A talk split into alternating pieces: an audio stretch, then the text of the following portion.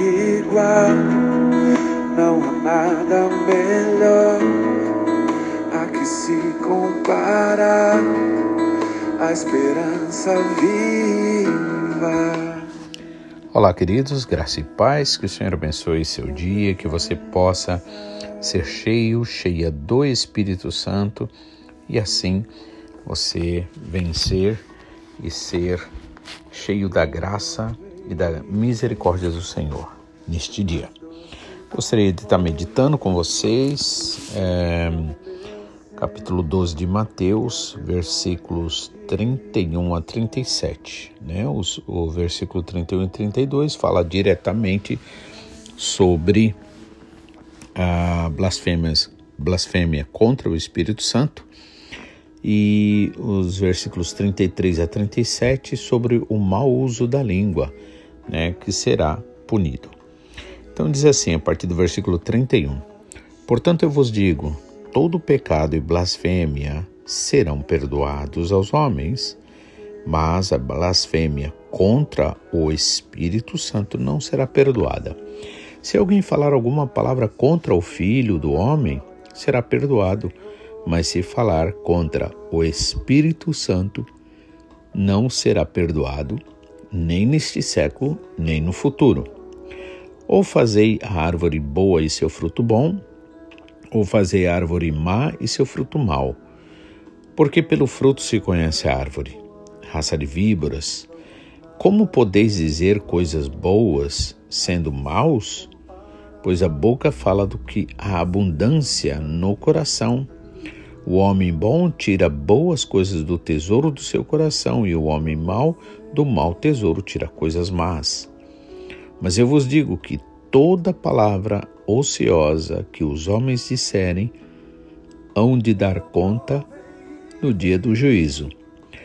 Porque por tuas palavras serás justificado e por tuas palavras serás condenado. Amém? Vamos orar. Pai, mais uma vez nós queremos te louvar e agradecer, Pai, sempre reconhecendo a tua graça, o teu amor, a tua misericórdia que jamais merecemos, Senhor.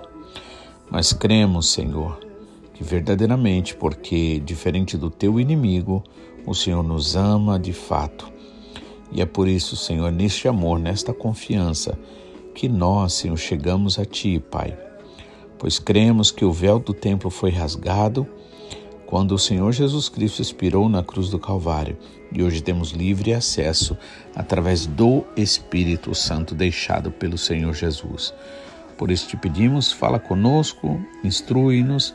Não queremos, Senhor, ouvir o homem falar, mas queremos que a tua palavra, Senhor, venha direto do teu altar.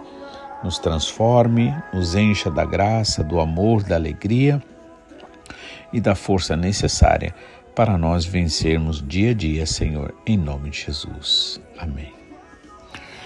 Então aqui, depois né, do que a gente meditou na mensagem de ontem, quando os fariseus é, disseram, acusaram Jesus ali, a multidão estava admirada pelo Senhor Jesus ter curado aquele é, endemoninhado que, através do espírito maligno, aquele homem ficou cego e mudo, né? E quando Jesus faz a, a cura ali, né, liberta, é, o povo fica ali admirado, né? Mas os fariseus que estão sempre buscando, é, que estão sempre é, vendo mal, até mesmo onde não existe, aliás, na verdade só vê onde não existe, né? Porque onde existe não vê. Então, eles acusam ali Jesus de estar expulsando, né, pelo espírito, é, por Beuzebu, né, príncipe dos demônios. E Jesus, né, conhecendo ali os pensamentos deles, né, ali fala e deixa claro que isso não pode ser, isso não tem sentido, mesmo olhando da forma mais natural possível, porque um reino dividido não pode subsistir. Então, e ele disse: Se eu expulso por demônios, por, pelo espírito Bezobu, então os teus filhos, seu, os filhos de vocês expulsam por quem? Né? E os seus filhos serão os seus próprios juízes, né, que vai condená-los, né? Mas eh, se eu expulso pelos, pelo Espírito de Deus, então é chegado o reino de Deus, né? E aí é quando Jesus começa a explicar, né, falar diretamente, né? Portanto, eu vos digo que todo pecado e blasfêmia contra, é, aliás, todo pecado e blasfêmia serão perdoados aos homens, mas a blasfêmia contra o Espírito Santo não será perdoado, né? Então, é, e aqui a gente vê claramente que uma das formas, na verdade, de blasfemar ou principal forma de blasfemar contra o Espírito Santo seria dizer que uma obra feita pelo Espírito Santo é obra de demônio. Né? Então isso é uma coisa séria. Nós realmente temos que ter temor do Senhor e jamais ficar falando é, daquilo que nós não sabemos, né? No entanto, uma coisa, uma nota importante. Se você, por exemplo, se uma pessoa muitas vezes tem aquele medo, né? Será que eu, eu, eu pequei contra o Espírito Santo? Então pode ter certeza que não, porque quando uma pessoa é, ela peca contra o Espírito Santo, na verdade, ela peca contra a única forma de salvação que ela tem, né? Ou seja, Jesus fez o seu sacrifício na cruz do Calvário, pagou por todos os nossos pecados, para quê? Para nos dar o Espírito Santo. Então, o Espírito Santo é o último recurso, vamos dizer assim, para a salvação de um ser humano, de uma pessoa. Agora, é o Espírito Santo que nos convence do pecado, da justiça e do juízo, né? O Senhor Jesus deixou isso bastante claro. E, portanto, é, quando uma pessoa peca contra o Espírito Santo, essa pessoa perde a sensibilidade totalmente. Ela não tem medo, não fica com medo de ter pecado contra o Espírito Santo, né? E muito pelo contrário, ela até defende as coisas que são contrárias a Deus, né? E ela acha que está tudo bem. Então, portanto, não fique preocupado, não fique preocupada, porque muitas vezes o inimigo quer dizer que a gente blasfemou contra o Espírito Santo, né? E, e na verdade, se a gente tiver esse medo, por assim dizer, esse temor, então significa que não pecamos contra o Espírito Santo, porque senão, né, nós estaríamos totalmente insensíveis a isso. Né? Outra coisa também importante a gente saber é que quando é, nós nós nos voltamos ao Senhor, quando nós oramos, quando nós pedimos ao Senhor perdão, quando nós temos consciência do nosso erro, isto é obra do Espírito Santo. Portanto, é, o que a Bíblia também nos recomenda é para a gente não entristecer o Espírito Santo, tá? E aí isso é importante, né? Que a gente não deve resistir ao Espírito Santo, no sentido de a palavra vem, fala, Deus fala conosco, né, através do Espírito Santo, e muitas vezes a gente negar aquilo que está sendo ou rejeitar, né? Preferir é, a tender as nossas a nossa carnalidade, né? Isso entristece o Espírito Santo. Então nós precisamos, né, é, estar sendo bastante sérios em relação a isso, para a gente não estar tá entristecendo o Espírito Santo.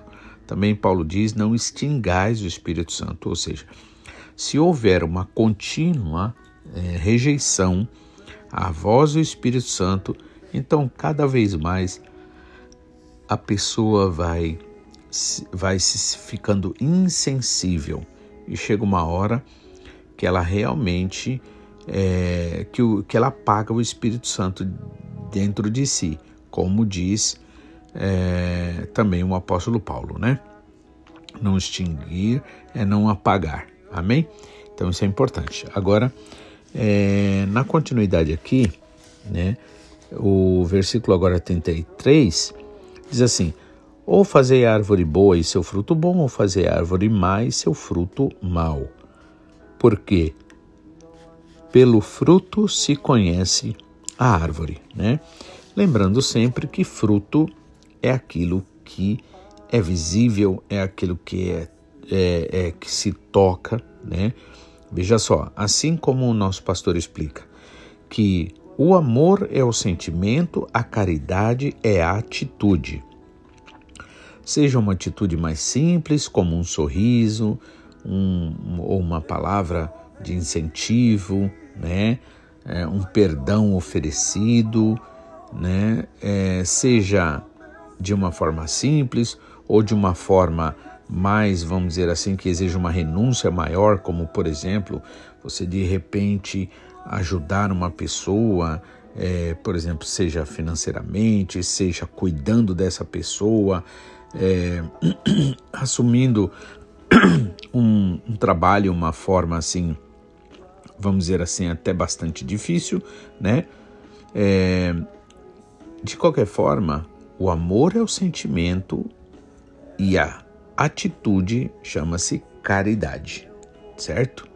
Da mesma forma, né, que os sentimentos do Espírito Santo, que vai gerar frutos em nós, sentimentos de fé, de amor, de alegria, de paz, de todas essas coisas, né, como nos é dito em Gálatas capítulo 5, esses sentimentos, né, que são representa a vida da semente, que vai capacitando para que haja a planta, né, vá crescendo ali, a semente vai germinando e se torna uma planta, depois uma árvore e depois dá fruto, literalmente.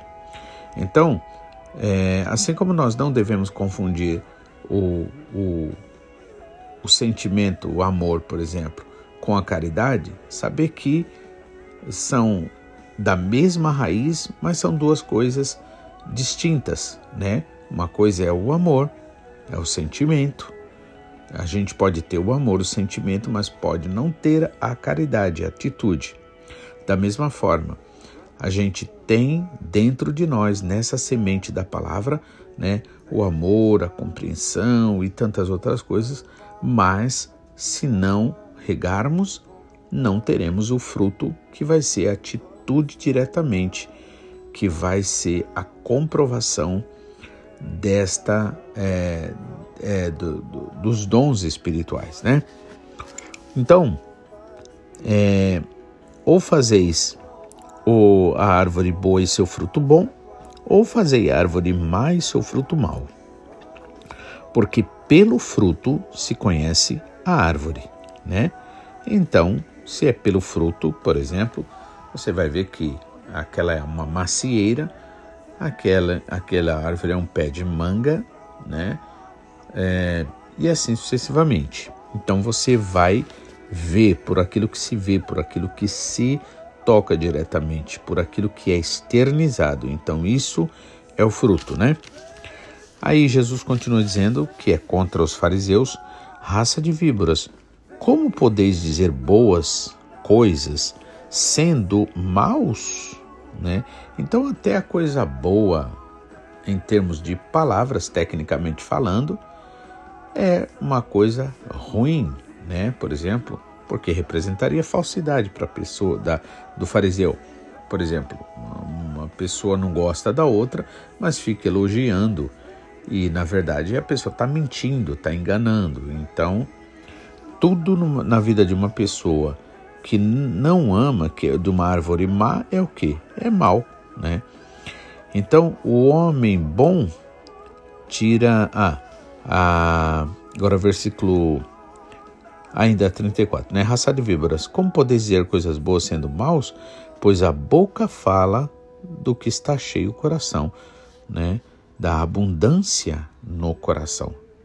Então, é por isso que é, nos momentos mais despreocupados, é que as pessoas acabam se revelando, revelando o que há lá dentro, muitas vezes em meio a brincadeiras, né, em meio a um momento assim relaxado, vamos dizer, a pessoa manifesta o que tem lá dentro.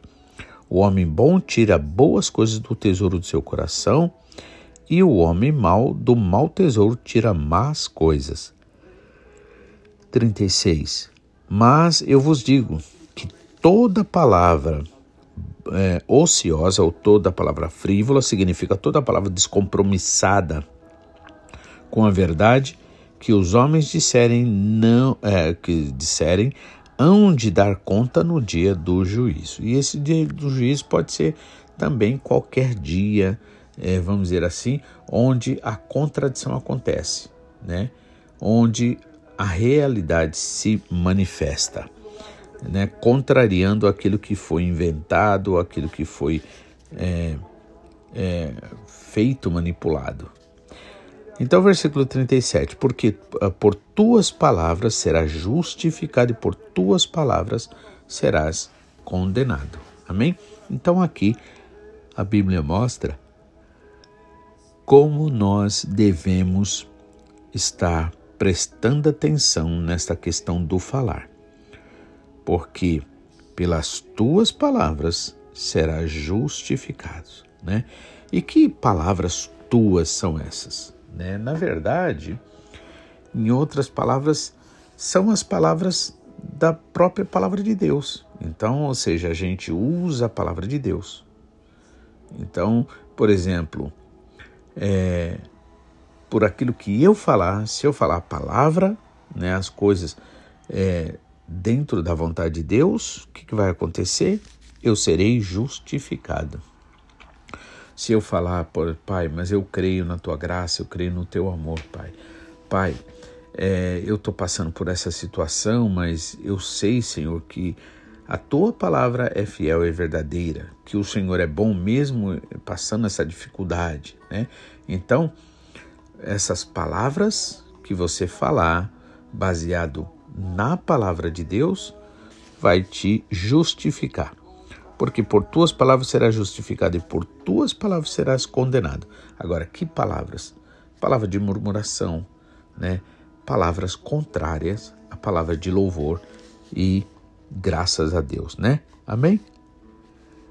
Que o Senhor abençoe você, que você possa realmente não só entender, mas você orar, buscar ao Senhor e ser fortalecido, fortalecida para cumprir tudo aquilo que o Senhor tem proposto para você. Amém?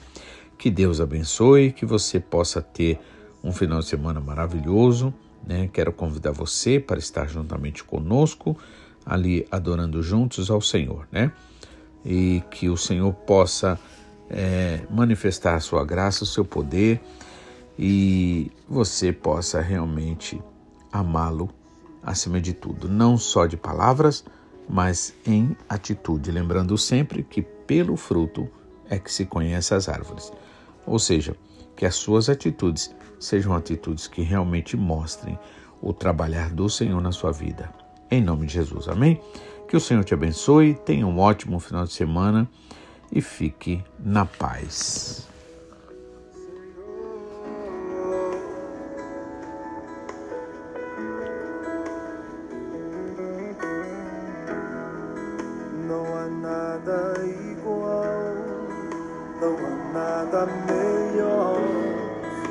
Que se compara a esperança viva. Tua presença.